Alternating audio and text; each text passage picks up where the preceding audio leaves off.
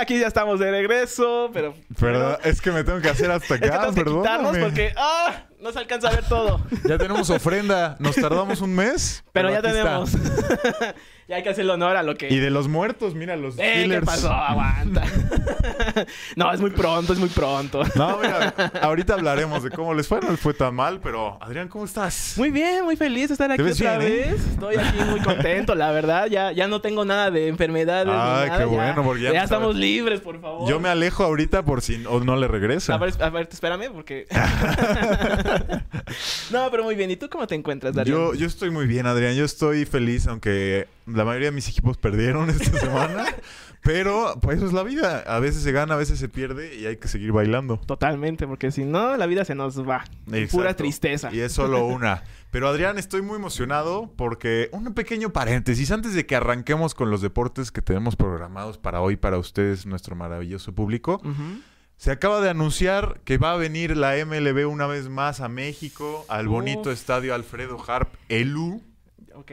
el del millonario El mexicano, el dueño de los diablos, uno de los dueños. Uno de los santos. Y pues justo acaban de anunciar que la venta oficial empieza el 5 de diciembre a las 2 de la tarde por si se lo quieren anotar, que se lo pongan en su recordatorio, que su teléfono, Sí. su teléfono les diga ya está lista para que Ticketmaster no les quiera vender. No pasa nada. Pero están los Colorado Rockies contra los Houston Astros. Dos equipos, bueno, uno de ellos no tan popular, Tan bueno. pero ajá. los Houston Astros, Los Astros me sorprende, la verdad que... que hayan dicho vamos a Sí, jugar a ¿por qué México. No? no está mal venir aquí a México. Pero la verdad, creo que la- las ligas mayores nos han regalado grandes equipos. Sí. Bueno, no regalado, nos lo cobran, Nos han, pero dado, nos han dado espectáculos. sí, nos lo traen. Ya, ya Sí, es ya, ganar. ya con eso es ganancia. Y, y creo que sí, es uno de esos equipos que a mucha gente le va a emocionar que esté. Pero bueno, ese era el pequeño paréntesis. Para que para se lo anoten, atentos, para que estén para- atentos. Por si les gusta, ahí, ahí están los, este, los precios de los boletos también. Ya está todo este, pues, definido, ¿no? Para el 27 o 28 de abril de 2024. Va- yo creo que van a ser buenos juegos, la verdad. Creo que va a ser emocionante solo porque va a venir José Altuve. Y ya creo que ese ya ¿Qué es más pa' pagar la necesitan para ver el, el béisbol? Y bueno, unos buenos tacos, una buena cervecita, la Y el familia. ambiente también en el Harpelú es, es buenísimo. No, la verdad es muy bueno. Es uno de esos estadios que es- están al nivel de los Estados Unidos. Sí. Entonces, ahí lo tienen. Pero vámonos de lleno, Adrián, porque Vámonos tenemos de mucho de qué hablar. Hay demasiado, hay demasiado tema. Y con lo que pasó este jueves con el Thanksgiving. Uy, no. ¿Quieres empezar por ahí? Vamos a empezar por Oh, ahí. En sí. orden cronológico. Órale, me parece Porque bien. nosotros tuvimos algunas predicciones. De hecho, hasta algunas personas se quejaron de que me equivoqué. Sí. Bueno, nos equivocamos en realidad. Totalmente, Los dos sí. estábamos de acuerdo en esa. Ahí nos Y- reclamaron. Sí, nos, nos dijeron de cosas, nos, me sentía en mercado, pero bueno, la verdad es que nadie esperaba que los Green Bay Packers tomaran la victoria contra los Detroit Lions. O sea, Nadie. 20 puntos en la primer cuarto, o sea, es, es una locura lo que hicieron, pero bueno, las estadísticas decían que los, los Detroit Lions no habían ganado un partido en Thanksgiving desde que Obama era presidente en 2016, entonces no íbamos de gane, la verdad. Es lo que me sorprende justamente. Aparte, los Green Bay Packers parece ser que dijeron, ¿saben qué? Hoy sí vamos a jugar. Sí. Hoy sí sé que es un ovoide. Sé Parece que nos vieron y dijeron, eh, tienen que estar equivocados, vamos a hacer que se equivoquen Les parece estos. que queden mal en su programa. ¿Por qué no? Y justamente fue lo que pasó. Estábamos justamente platicando sobre el partido. Y dijimos, ah, ese primer cuarto, no pasa nada. Van una diferencia de unos, unos pocos más de 10 14 puntos. puntos, No pasa ajá, nada. Pero después vimos cómo se fue desarrollando el partido. Y Ay. una cosa lamentable de los Leones. No, sí, o sea, lo me- lamentable es poco para lo que fue. O sea, creo que ellos sabían que tienen el equipo para ganarle a estos Sí. Green Bay Packers, que además no son la gran cosa este año. O sea, tú lo mencionabas, este juego parece que sí se pusieron las pilas. Se Pues- querían comer el pavo al final del partido, que es una de esas tradiciones que, que hacen ¿Qué en? Thanksgiving. Y bueno, le, le ganan una victoria que creo no afecta mucho a los Packers, o sea, no les va a ayudar mucho a su récord, pero afecta mucho a los Leones. Sí. Porque están en esas, en esas que si pasan, que si no pasan, que si eh, ya tienen un buen récord para adelantarse en las playoffs y a lo mejor llegar a un comodín. Pero bueno, pierden este partido decisivo y creo que es una forma muy triste de perder. Y aparte creo yo que también los Leones... O sea, es, es un muy buen récord el que llevan. La verdad es que creo que es impresionante. Es histórico también. Pero creo que también le falta como demostrarse contra equipos que realmente les peleen, ¿no? O sea, hemos visto que también, o sea, sí están los este, Packers, que son ahorita los que le complicaron la vida justamente, pero no he visto como ese, eh, marcador a favor contra un rival superior o que esté muy complicado. No, sí, tienes toda la razón. Y creo que ha, sido un factor que están en una conferencia muy cargada ahora mismo. O sea, la NFC está muy difícil. O sea, vimos a las, a las águilas que ahorita hablaremos un poco más de eso. Pero no, le, no hay nadie que le esté ganando esas divisiones. O sea, tienes a las águilas con un récord de 10 a 1. abajo de ellos los 49ers con un 8 a 3. O sea, ahí ya están los leones con un 8 a 3 son lugares que se van a pelear hasta el último partido. O sea, ahorita estamos en la jornada 13, apenas vamos a entrar a ella, pero no, no veo quién pueda ser el, decisivo. O sea, si las Águilas pierden un partido, rápido otro lo puede adelantar. No hay un claro ganador todavía. Sí, justamente, por ejemplo, de la parte de la conferencia, bueno, de la división de las Águilas, o sea, Dallas está muy cerca también. Sí. Y de parte de Detroit, o sea, realmente el más cercano es Minnesota. Sí. Los vikingos, que están en un récord de 6-6, que también es ahorita una división, yo diría pues algo favorecedor también para los Leones. Digo, no tienen a lo mejor tanto, eh, este, ¿cómo decirlo? Rival, ¿no?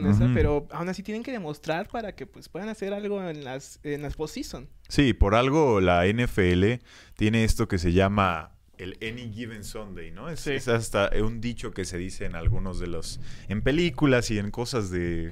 ya sabes, del americano que todos pueden ganar en cualquier domingo. O sea, no es un partido de, no es un partido decidido en cuanto ya te dan el horario. Entonces todo puede pasar. Y lo vimos contra los Green Bay Packers y los Detroit Lions. Y bueno, ojalá puedan ponerse las pilas esos Lions que tienen una una audiencia que los quiere volver a ver en postemporada. Y vaya que daría gusto ver a un, equipo revelación en estas instancias. La Creo que no nos esperamos como mucho tampoco de los Leones a principio de temporada, pero ya como conforme fue avanzando pues las semanas, sí daban como esta, como decirlo, este mérito, ¿no? Para sorprenderse o para estar como apoyándolos. Pero después llega lo que hacen aquí en el Thanksgiving, que por cierto van 4-16 en los últimos, desde el Madre 2004. Santa. Desde, que yo llevo vivo, solo han ganado cuatro de esos partidos. Y el último lo ganaron en el 2016 a los vikingos. Sí. Entonces, No, es... cuando son los primetime, cuando son los juegos estelares, se apagan. es el menos, el mejor, el peor momento. Totalmente. Pero bueno, ahora pasemos a un partido que tú vas a estar un poco más emocionado de hablar ahora sí. Ay. Tus Steelers, los muertos de aquí atrás. ya... nos quitamos la mala. no sé si fue que cambiaron de coach ofensivo, no sé si fue X, Y o Z, pero le ganaron a unos Bengals que tampoco están muy bien ahora mismo, no están cargados, pierden a su coreback estelar, no, no les puedes echar mucho la culpa. pero no están tan mal los Bengals como yo creía que podrían estar sin Joe Burrow, ¿eh? Yo también pensaba eso de que a lo mejor ahí los Bengals podían dar la sorpresa ya a último momento a los aceleros, pero justamente creo que sí, eh, sí pesa demasiado lo que deja Joe Burrow. Vaya, no puede estar en el partido, obviamente.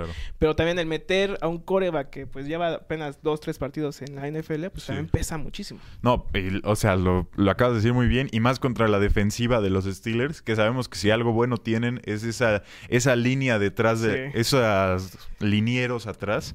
Eh, TJ Watt es una bestia. O sea, es ahorita uno de los líderes con más sacks en la temporada. Tiene 13.5. O sea, no hay nadie, no hay ninguna línea ofensiva deteniéndolo para que no, llegue al quarterback. Y tenía doble cobertura a veces en el mismo juego contra los Bengals. Y, aún así no podían pararlo. O sea, iba como bestia justamente por el quarterback. algo aprendió de su hermano ese porque está... Yo que están los genes de, los, de los Watt porque es impresionante cómo, a pesar de todo, sigue este, haciendo los sacks. Sí, o sea, es por algo es uno de los mejores linebackers de, del... Bueno, de estos momentos, y obviamente el de su equipo. Y la verdad me sorprendió muchísimo que el ala cerrada de los Steelers, Freymouth, es este que cuando cacha un balón grita me encanta oír eso en un, en un partido. Está jugando muy bien. O sea, creo que tiene una muy buena conexión con Kenny Pickett. Hubo ahí unas jugadas en los últimos minutos que iban todos los balones a él, todos los balones a él.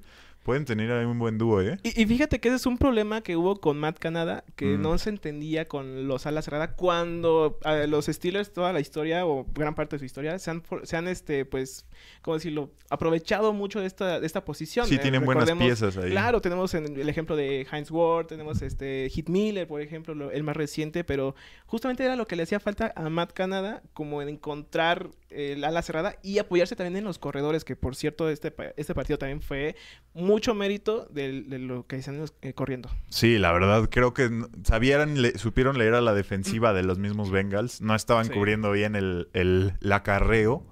Y bueno, los Steelers sacan un partido 16 a 10, que en los últimos segundos parecía que los Bengals iban a regresar. No sucedió así. Qué bueno. Pero sí, qué bueno. Y justamente antes de pasar al siguiente partido, yo quiero mencionarte algo que sucedió en estos últimos días. A ver.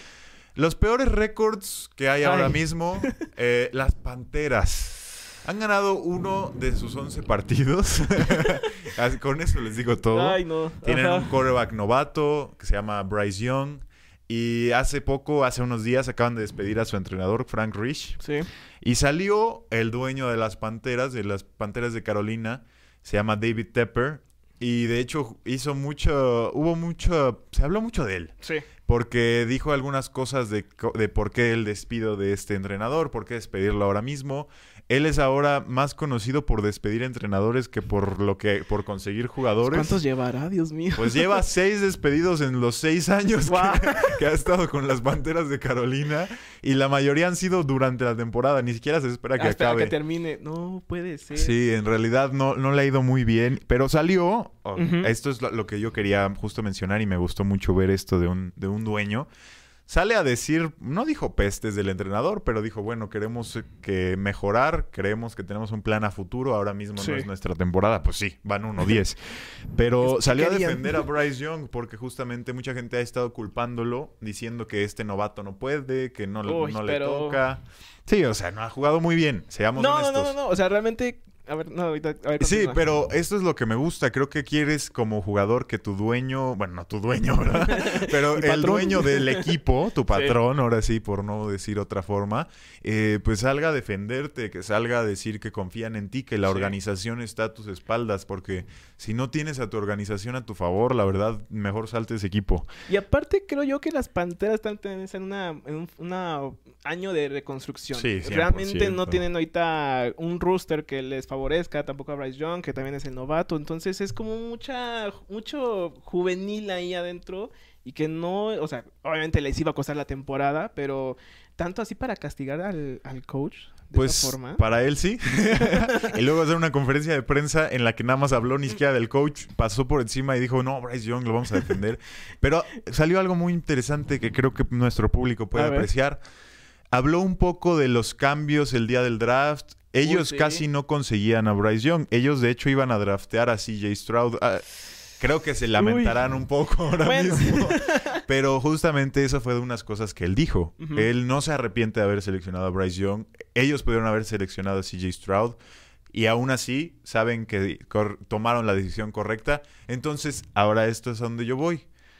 ¿Crees que Bryce Young pueda tener una mejor temporada? A lo mejor no en esta, a lo mejor en la siguiente. Después de oír que la- el apoyo de, de su equipo, yo creo que va, va a tener una buena temporada el siguiente año solo por escuchar cuánto lo apoyan. Sí, totalmente. Creo que esa forma de motivación es, es, impe- es impresionante. Creo que es este, hasta meritorio también por el mismo este, presidente, el, el jefe, que te, de- que te considera de esa forma, ¿no? Pero no creo que CJ Stroud haya hecho la diferencia, o pueda hacer la diferencia, por ejemplo, en este caso, en las Panteras. Más que nada por los receptores que tienen los Panteras. Creo que no están al nivel. Creo que les falta como esa eh, complicidad con el coreback. Sí, claro. Este, también la línea ofensiva queda mucho de ver porque se rompe muy fácil. eh, entonces son muchas cositas que pueden ir mejorando justamente eh, ya hasta que sea este justamente el draft, pero que hay que tener como muy puntuales también para que pues ellos puedan crecer. Sí, claro, y bueno, nunca sabemos si el jugador hace al equipo o el equipo hace al jugador. CJ Stroud en los Texans va muy bien.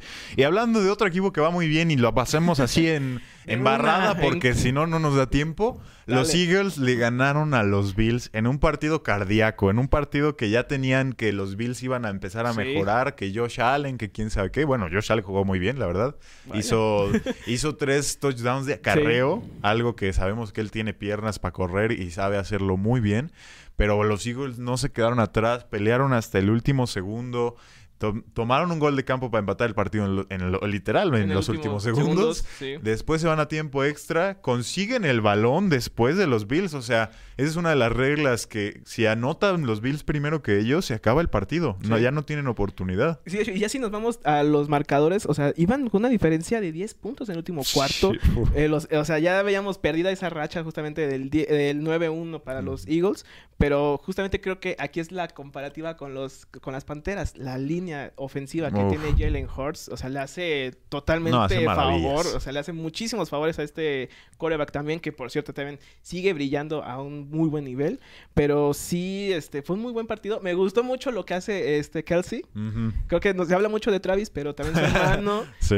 o sea, se tiene que llevar los aplausos. No, su hermano es uno de los mejores centros en la historia. Ya ni te voy a decir ahora mismo, es en la historia. O sea, desde que ganaron el Super Bowl contra los Patriotas hasta ahora que sigue jugando a sus 35 años de edad, que esa es una posición muy difícil para llegar a esa edad. No es como un coreback que lo, se defiende mucho.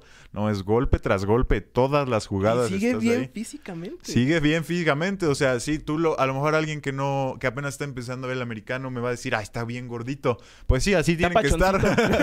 así tienen que estar, pero lo ves correr para defender a su, a su corredor justamente. Sale perfecto. La potencia que tienen las piernas es impresionante, la verdad. Y, o sea, creo que no se entendería también este marcador sin, sin Kelsey y sin su línea Sin toda la línea ofensiva. Y también creo que remarcar que se salieron los genes de campeonato. O sea, estos, esos partidos que están cerrados, que es el último segundo, es cuando se demuestra quién ha llegado más lejos en qué momento. Y bueno, estos Eagles quieren, quieren volver a llegar al Super Bowl y esta vez quieren ganar. y de parte de los Bills van 0-6 cuando tienen que llegar al overtime. Y este es una marca muy mala para Josh Allen, entonces nada, lo dejamos ahí 37-34 este partido. Pues sí, ¿Y qué te parece que pasamos a lo de la siguiente semana? A ver, ¿qué traes para la siguiente semana? ¿Qué, pues es lo que traemos, Adrián? Este es nuestro programa. Ya sé, pero pues, lúcete. A mí me, emocionan eh, tres partidos. Ok. Que creo que le deberían de emocionar a nuestro público. Creo que les, les va a gustar porque son tres son equipos que están muy bien ahora mismo.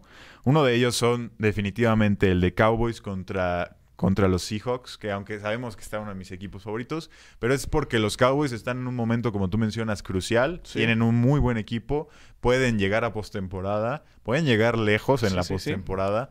Digo, tienen, ya hablamos que está muy cargada la NFC, pero ahora mismo este partido va a ser muy importante para los Cowboys y yo veo que los Cowboys van a tomar la victoria por encima de los Seahawks, aún con mi camiseta, aún con que tengo la gorra aquí atrás. no, a ver. porque son estos momentos que se tienen que demostrar a los Cowboys. O sea, si pierden este partido, no solo puede ser el final de, llegar al wild card, puede ser el final de la postemporada porque ahora mismo perder, perder en diciembre para cualquier equipo es muy es crítico. Sí. Totalmente. Y aparte, o sea, vamos con un récord con los vaqueros de 8-3, que no es malo, pero creo que aquí hay una inconsistencia. Creo que es aquí lo incongruente con este equipo, que es justamente Prescott. Sí. Yo creo que hay momentos buenos, hay momentos malos, pero en los momentos malos se cae muchísimo, yo diría. Los momentos buenos sí, o sea, se enaltece, sí es como un gran coreback, pero creo que le falta pues esa presión, ¿no? O sea, que se pueda sobreponer a esa, a esa presión y que demuestre realmente que está hecho para... O sea, ya tiene años en la, en la NFL, pero que ya demuestre que es coreback para los vaqueros. Sí, no es novato. No, Y tiene un gran equipo a su alrededor, o sea, no puedes decirme que está él solo jugando en el campo. Eh, creo que sí, lo mencionas muy bien, a veces sus momentos malos pesan más que los buenos y la balanza ahí se pierde. Pero pues sí, él tiene que ser el primero en reconocerlo y tiene que ser el primero en actuar en eso porque tiene a grandes receptores, tiene una defensa que cuando él sale del campo sabe que va a detener, o sea, Micah Parsons es uno de los mejores jugadores en la NFL. O sea, déjate en la defensiva, en, la, NFL. Actual, sí, sin problemas. Y, creo que pueden llegar lejos y es algo que los fanáticos añoran. O sea, ya ni siquiera quieren, añoran porque son años que no han hecho nada en cuanto a campeonatos. Y aparte, o sea, se enfrentan a unos Seahawks que vienen de una derrota, yo diría que dolorosa. Creo que sí fue algo que no se esperaban para este partido que tuvieron contra los 49ers. Van en un récord de 6-5, que no es malo, es positivo. Todavía tienen esas posibilidades de entrar al, al postseason, pero que creo yo quedó a deber mucho en la ofensiva.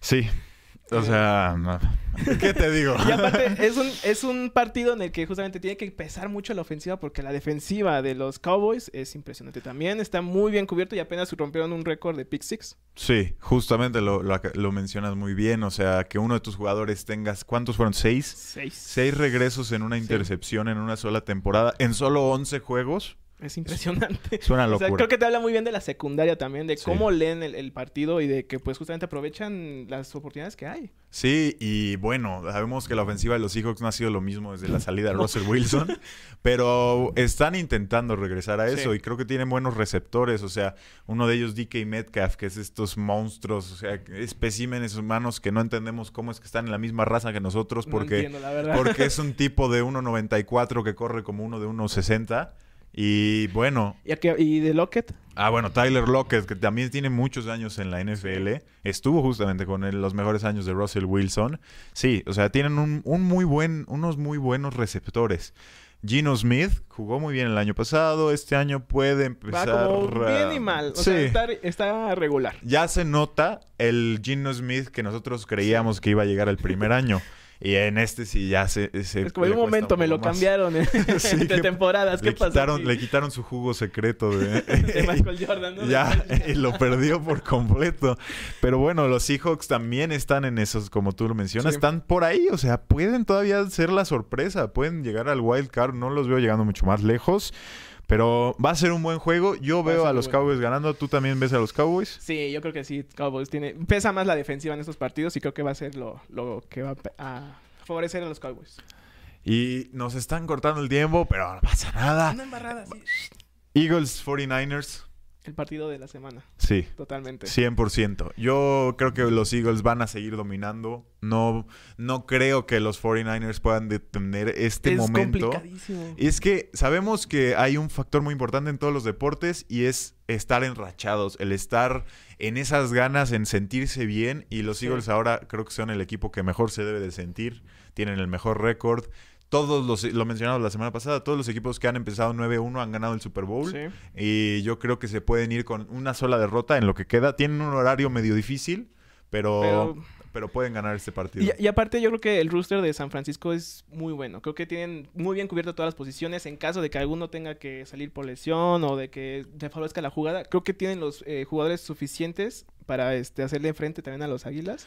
Que la verdad sí lo veo muy cerrado ya el marcador final. O sea, no creo que sea como mucha diferencia entre estos dos equipos. Aparte de que vienen los dos en muy buen este momento. Obviamente ya dijimos.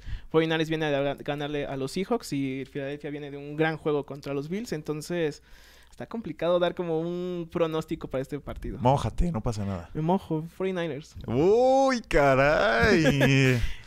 Aquí, No, aquí me la juego, me la juego, no hay Si te, la, si te la estás jugando, la defensa es muy buena. Sí. Yo creo que también la defensa de los Eagles es muy buena. Va a ser un duelo defensivo, pero la ofensiva va a demostrar que la de los Eagles es mucho mejor. O Aquí- sea, sí, se va a definir aquí si Jalen Hurts sí puede ser el MVP de esta temporada Sí. o si este Pordy está para este tipo de juegos mm, también. Sí, necesita ganar este juego. Sí. Entonces yo me voy con los Eagles y ya para pasar rapidísimo a lo Sí, siguiente, rápido. Texas Broncos, Texans Broncos. Texas Broncos. Broncos viene muy bien, viene enrachadísimo. La verdad me sorprende que se hayan levantado después Está de ese regresando. Este, lo que está haciendo también este Russell Wilson es, o sea, está en sus en- como en su mejor momento, pero me gustaría que CJ Stroud. sí. Es que ese novato se tiene que llevar el es el novato del morbo año. de esta temporada, la verdad es de que, uy, ojalá y haga este tal o, o que destaque más, porque la verdad es que con la mancuerna que tiene con este tank es muy buena. Sí, yo, yo igual, yo creo que me voy a ir por los Texans en ganar este partido. Sí, totalmente. Bueno, Vámonos. mira ya, un, un partido de diferencia. Así, Para así- darle un poquito de así sabor. pasa, así pasa, porque también si estamos de acuerdo siempre, pues No, ¿qué, qué chiste. tiene la eso. verdad, sí.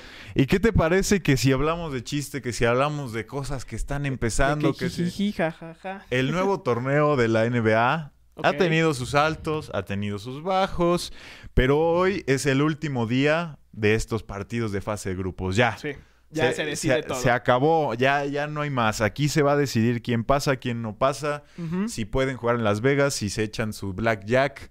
Eh, todo, Ahí, todo ahí, este, todos los desvelados a las 3 de la mañana en algún casino. Eso le pasaría a Michael Jordan, pero bueno. Eh, sí, la verdad es que ha estado muy cerrado. No, ha, Sí. no ha habido como muchos que destaquen más que los Lakers. Y aparte creo que un torneo con muchas sorpresas por los equipos que ya están clasificados. Sí, sí, sí, o sea, lo acabas de mencionar muy bien. Hay equipos que ya están clasificados, que tienen ese primer lugar. Uno de ellos, los Lakers, por parte de la conferencia oeste, que aunque si vieras su récord dirías, ¿cómo es que estos clasificaron? ¿Cómo hicieron? Pues, ¿qué crees? Ganaron, todos los botones. Ganaron cuatro de sus cuatro juegos del torneo. Ok. Entonces supieron, eh, en los momentos importantes, en los partidos que ellos creían importantes, ganaron. Lo hicieron. Y aunque no son el mejor equipo en la NBA, son el mejor en este torneo. Eh, y la contraparte en la conferencia oeste son los Indiana Pacers, que tampoco son de los mejores equipos, pero ganaron cuatro de sus cuatro y así de simple. Oye, pero los Indiana Pacers van en la conferencia, van 9-7, si no mal recuerdo. Sí. O sea, es algo que dices, ay, no creo que vayan invictos. ¿Y qué creen? ¿Y qué creen? ¿Y qué pasó ahí? Pues van invictos. Creo que es de los equipos que más de revelación en este, eh, en este torneo y que creo que da gusto, ¿no? Como el, que den esa sorpresa o que le den ese peso justamente a este torneo. Sí, creo que ese es el chiste de lo que la NBA quería lograr, que es que estos equipos que normalmente a lo mejor no tendrían oportunidades muy, muy fuertes en los últimos, en las últimas semanas de la NBA como, como tal, el llegar a la postemporada, en llegar a las finales, ahorita sí están demostrando que tienen esta garra, que tienen estas ganas de, de competir. Y bueno, hay equipos que están en la cuerda floja que hoy podría decidirse si pasan, si no pasan. Uno de ellos, tus Warriors, que están ahí en la cuerda floja de a lo mejor y sí, a lo mejor y no. Pues justamente están esperando justamente poder ganarle a Sacramento, ganarle por cierta diferencia también. Sí, una diferencia de puntos. Entonces, y, esperar justamente al otro resultado de que se dé, que tiene que, si no me recuerdo, ay, no me acuerdo quién tiene que que perder ahí en esa situación, pero justamente está esperando este que haga algo el otro equipo y ellos poder pues meterse ahí a eliminación. Y creo que eso es lo bonito de este torneo, que son eliminatorias directas. Entonces un partido y ahora sí que vas para afuera. Si no lo ganas, se acabó. Entonces va, va, a estar emocionante ver cómo se desarrolla esto. A mí, yo veo ganando. Vamos a, vamos a decir de una vez. Si los Phoenix Suns pueden pasar, porque ahorita están en la cuerda floja, todavía no se decide si están eliminados o no.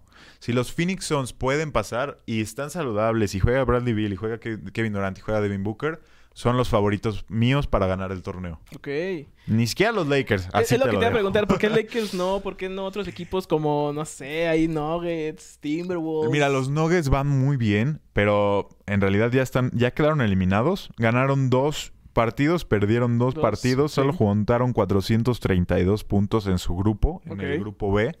Entonces, no, pues no, no pudieron en estos momentos, aunque son el equipo campeón de la otra copa. De hecho, en esta no se la, van a, no se la van a llevar, que creo que no les pesará mucho. Habrá unos jugadores que les importe más, habrá algunos que les importe menos. Pero sí, o sea, yo veo a los Suns porque creo que tienen este nuevo equipo, el renovado, el que pueden llegar lejos, te digo, si están saludables. Y bueno, mencionabas que los Lakers, ¿por qué no? Porque les ganaron por 40 puntos el otro día en una de las derrotas que... creo que, más dolorosas, ¿no? Para, sí, para LeBron. Bueno, sí, de, estos, de este año mínimo sí es la más dolorosa. O sea, estar en Filadelfia, ni siquiera estaban en casa les metieron un baile, o sea, es, es, lo único que se puede decir, ni siquiera les vamos a hablar de ese partido. y bueno, por eso veo a los Suns ganando. ¿Tú a quién ves? A lo mejor tú ves a uno de la conferencia este, a los Celtics unos Bucks. De hecho, sí, yo iba a ir justamente por algún equipo como Celtics. O sea, a lo que han demostrado justamente en la temporada, creo que es muy bueno. Y creo que lo vimos también contra los Bucks en la semana, este, el partido que hicieron de diferencia de tres puntos, literal.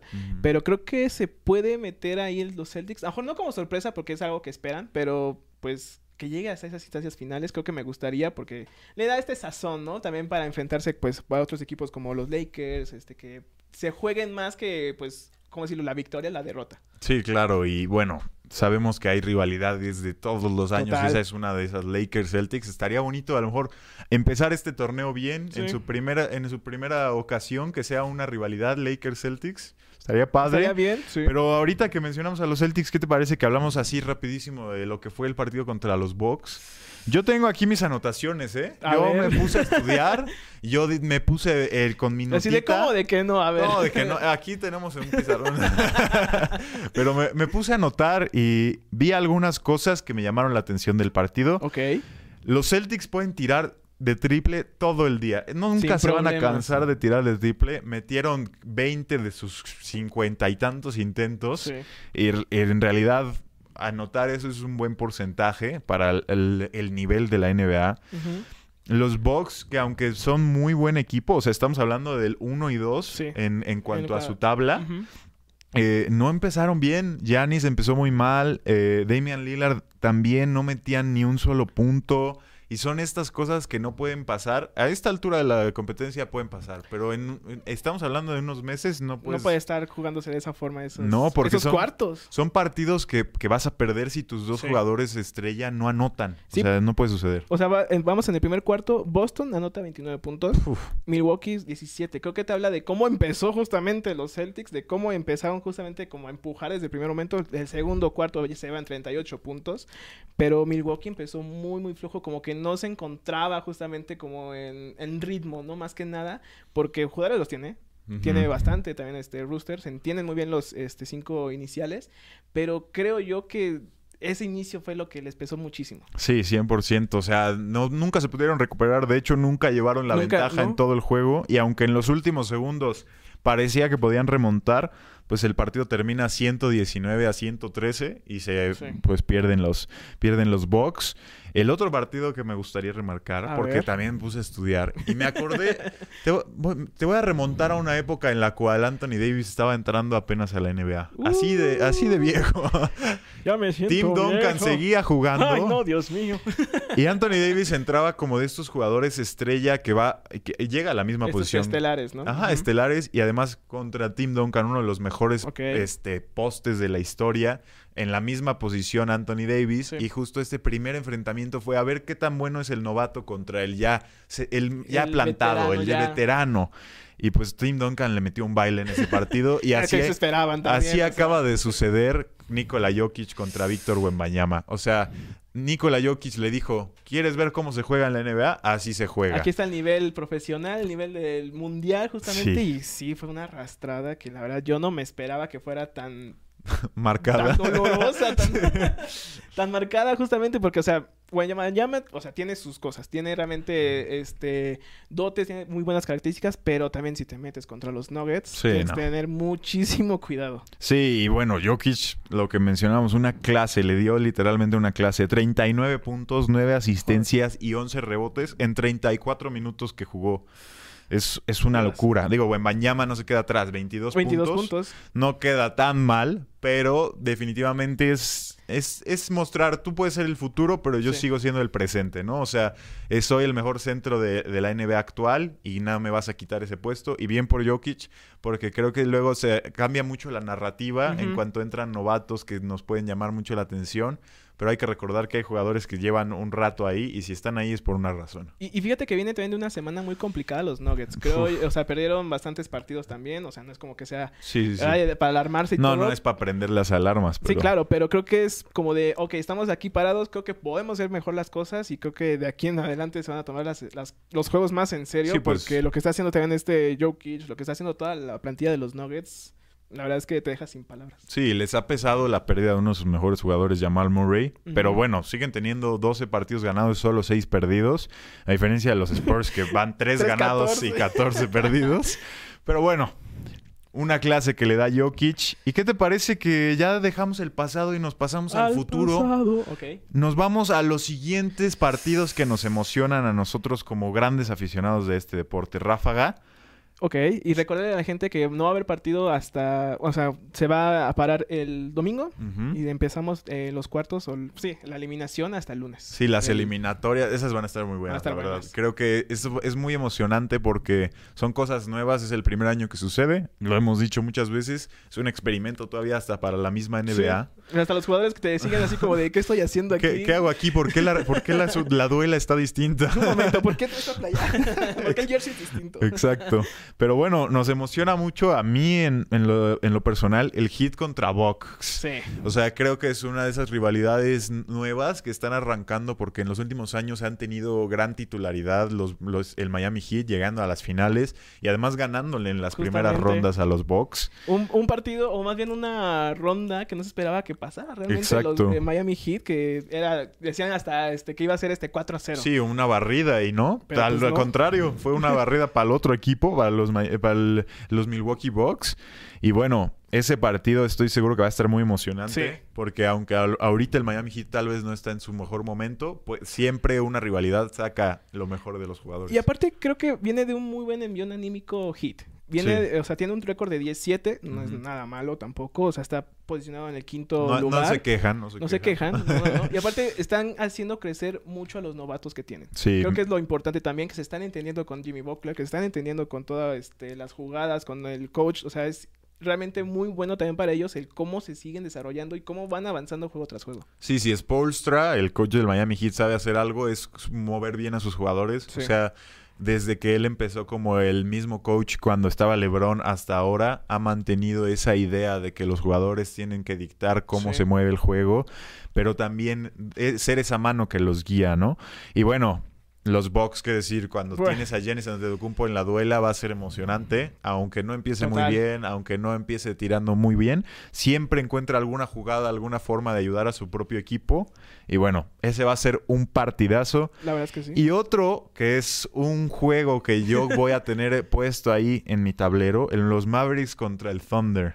Mavericks Thunder. Creo que ese juego, porque ahorita el Thunder va como locos, o sea, lo, va muy bien. Va muy bien. Al inicio de este programa, hace unas semanas ya, hoy esta es la séptima edición, yo dije que este, este equipo nos iba a dar la sorpresa. Sí, totalmente. Que, que tenían un núcleo joven muy bueno y la verdad es que sí fue así han tenido grandes jugadas por parte de Chet Holmgren, este que yo creo que se va a llevar el novato del año. Pinta. Por encima de Víctor Wembanyama, porque pues su equipo va mejor y pues obviamente se lo debes de dar al que... Y creo yo que sí pesa más Chet Holmgren. Sí. Todo el equipo. Sí, creo que pesa más porque, bueno, también tiene piezas a su alrededor. O sea, no está, está muy bien acompañado. Está bien acompañado y qué mejor que buena compañía, ¿no? claro. Y bueno, el, el Thunder se enfrenta contra los Mavericks que también va muy bien que también hemos mencionado ya varias semanas. Que Pero que nos siguen maravillando. Sí, es que lo que hacen en la duela no se vale, o sea, no es justo. Son magos. No es justo. No es justo. Deténganlos. Porque sí, justamente, Luka Doncic, Kyrie Irving, o sea, lo hemos mencionado semana tras semana, pero sigue maravillando la liga, sigue siendo estos jugadores diferenciales en este equipo. Y creo yo que se saben defender también muy bien. Sí, eso, eso es lo, lo importante, que, no es como que solo sean ofensivos. Regresan al otro lado de la duela y también, aunque tengan sus pocas, este, a lo mejor no son jugadores muy altos, no tienen un roster muy de jugadores muy altos, siguen manteniendo bien en la pintura, no les meten muchos tiros de tres. Y bueno, eh, ha demostrado porque ahorita son de los otros muy buenos equipos en la conferencia oeste. Entonces, yo remarco, no te pregunté, Hitbox, ¿a quién, ¿a quién ves ganar contra los Bucks? Ah, me gustaría que ganara Hit. A mí también. Es que Jimmy Butler, la verdad, me gusta mucho cómo juega. Justamente Jimmy Butler tiene algo que me maravilla. O sea, que me gusta realmente cómo este, juega, que es este como... No sé, de estas figuras que hacen falta en este tipo de, partidos, que siempre es como, ah, lo, menosprecian, pero en un momento crítico siempre está ahí. Sí, yo igual, yo creo que quiero que ganen los Heat y creo que también pueden ganar, entonces vamos a irnos por los Heat. Ok. Mavericks Thunder, yo veo a los Thunder ganando. Yo me iría por los Maverick. Ay, Sandra, ¿qué pasó? Nos estábamos llevando también. Te tengo que llevar la contraria, tú sabes. te la acepto. Y bueno, dos equipos que ni siquiera hace falta mencionarlos porque los acabamos de mencionar en lo que pasó. Suns Nuggets. Suns Nuggets. Yo creo que los Suns van a empezar a, remontar. Tienen que empezar a demostrar ahora mismo por qué Kevin Durant funciona, por qué Devin Booker funciona, por qué Bradley Bill funciona.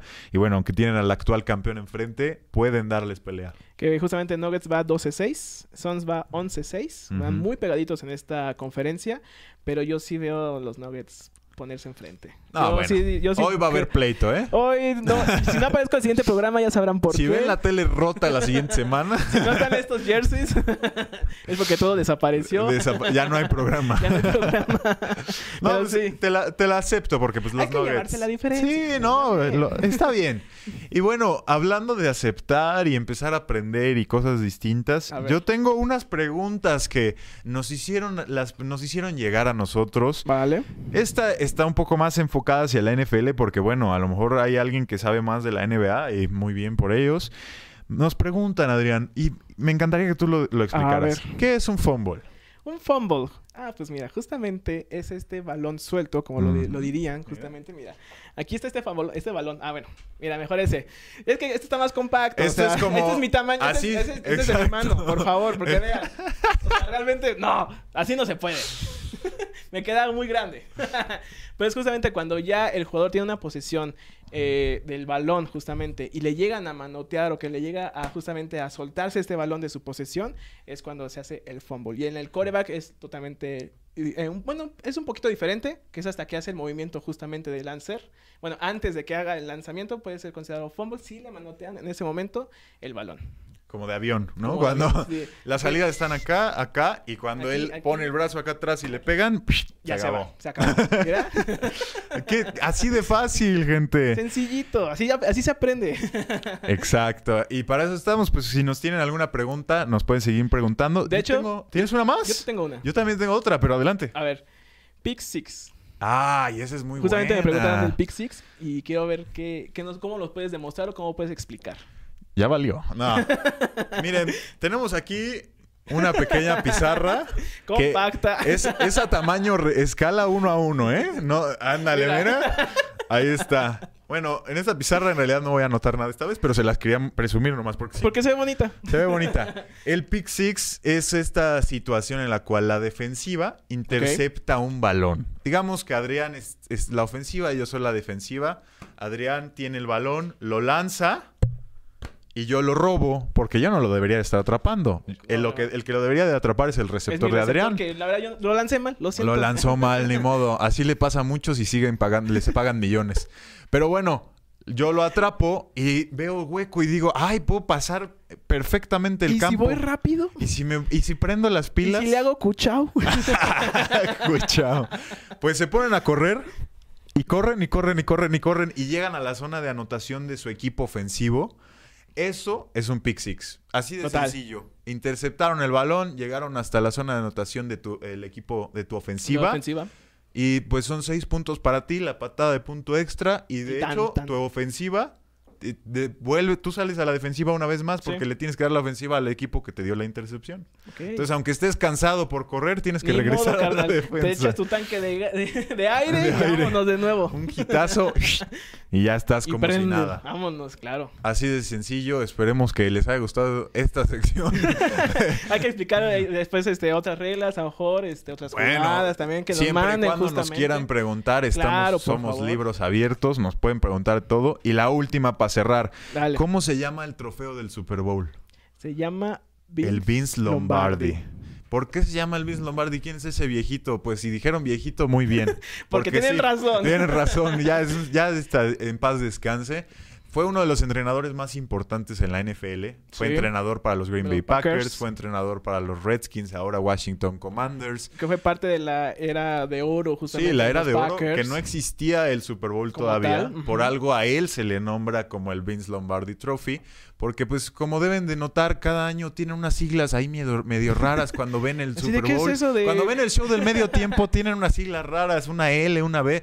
Bueno, pues es que se lleva celebrando solamente 50 y- 57 años. 57. Entonces, pues no hemos tenido todo lo que existe en la NFL, el Super Bowl, pero desde que existe, se le llama el Vince Lombardi Trophy. Recordarle a la gente también que ya tiene un poquito más de 100 años esta liga. 100 años, se acaban de cumplir 100, 101, 102. ¿no? 102, porque se cumplieron 100 en 2020. Sí, entonces realmente es este hombre que le hizo la diferencia a esta liga, que justamente se hizo profesional y que pues no se entendería nada de lo que es ahorita la liga o la NFL sin Vince Lombardi. Lo, acaba, lo acaba de decir mi compañero Adrián. Qué mejor que un Hombre. especialista aquí a mi lado. Aquí intentando hablar, hablar Sufri- bien. Sufriendo.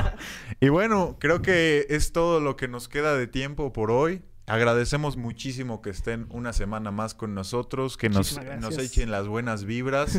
Eh, aquí estamos porque nos emociona muchísimo estos deportes y esperemos que esa emoción se le transmita a ustedes. Y, que les dé curiosidad, que sí, que quieran este, aprender más, que nos digan justamente sus dudas, que tengan algo ahí que, oye, ¿qué, qué es esto? ¿Qué, ¿qué es lo que esta explicación que dieron? Y no entiendo. Exacto. ¿Y sabes qué es lo más bonito que tienen esa cercanía con nosotros? Claro. No, no somos mamilas, no, no, no nos vamos a No es poner como, ah, ya deberías de moños". saber por estar aquí. No, no, no, no. No, y, y bueno, muchísimas gracias. Pueden seguirnos para no solo nuestro programa, porque tenemos todos más programas de Sí. otros temas toda la semana. Nos pueden seguir en nuestras redes sociales, Titan Sports MX en Twitter, ahora X, Facebook, YouTube, TikTok, WhatsApp, Telegram. Nos pueden escuchar en Spotify, en Apple, en Amazon, en donde usted quiera escucharnos. Ahí le van a llegar nuestras voces de poco conocimiento. No, no es cierto. Me lo dio, dejémoslo. Y también pueden meterse a nuestra página web en www.titanesports.mx. Y recordarles nuestras redes sociales también. Eso, Arroba- míralo nomás. Hombre, Adrián. guión- Adrián S. guion bajo Gil. Ya no te acordabas ni de No, ya se me estaba olvidando. Y eso que ya lo cambié como tres veces para acordarme. El mío es Darian-Labat en Instagram. Así que muchísimas gracias. Una semana más aquí al lado de mi compañero, Aquí estamos. trayéndoles toda la información. Nos vemos la próxima semana.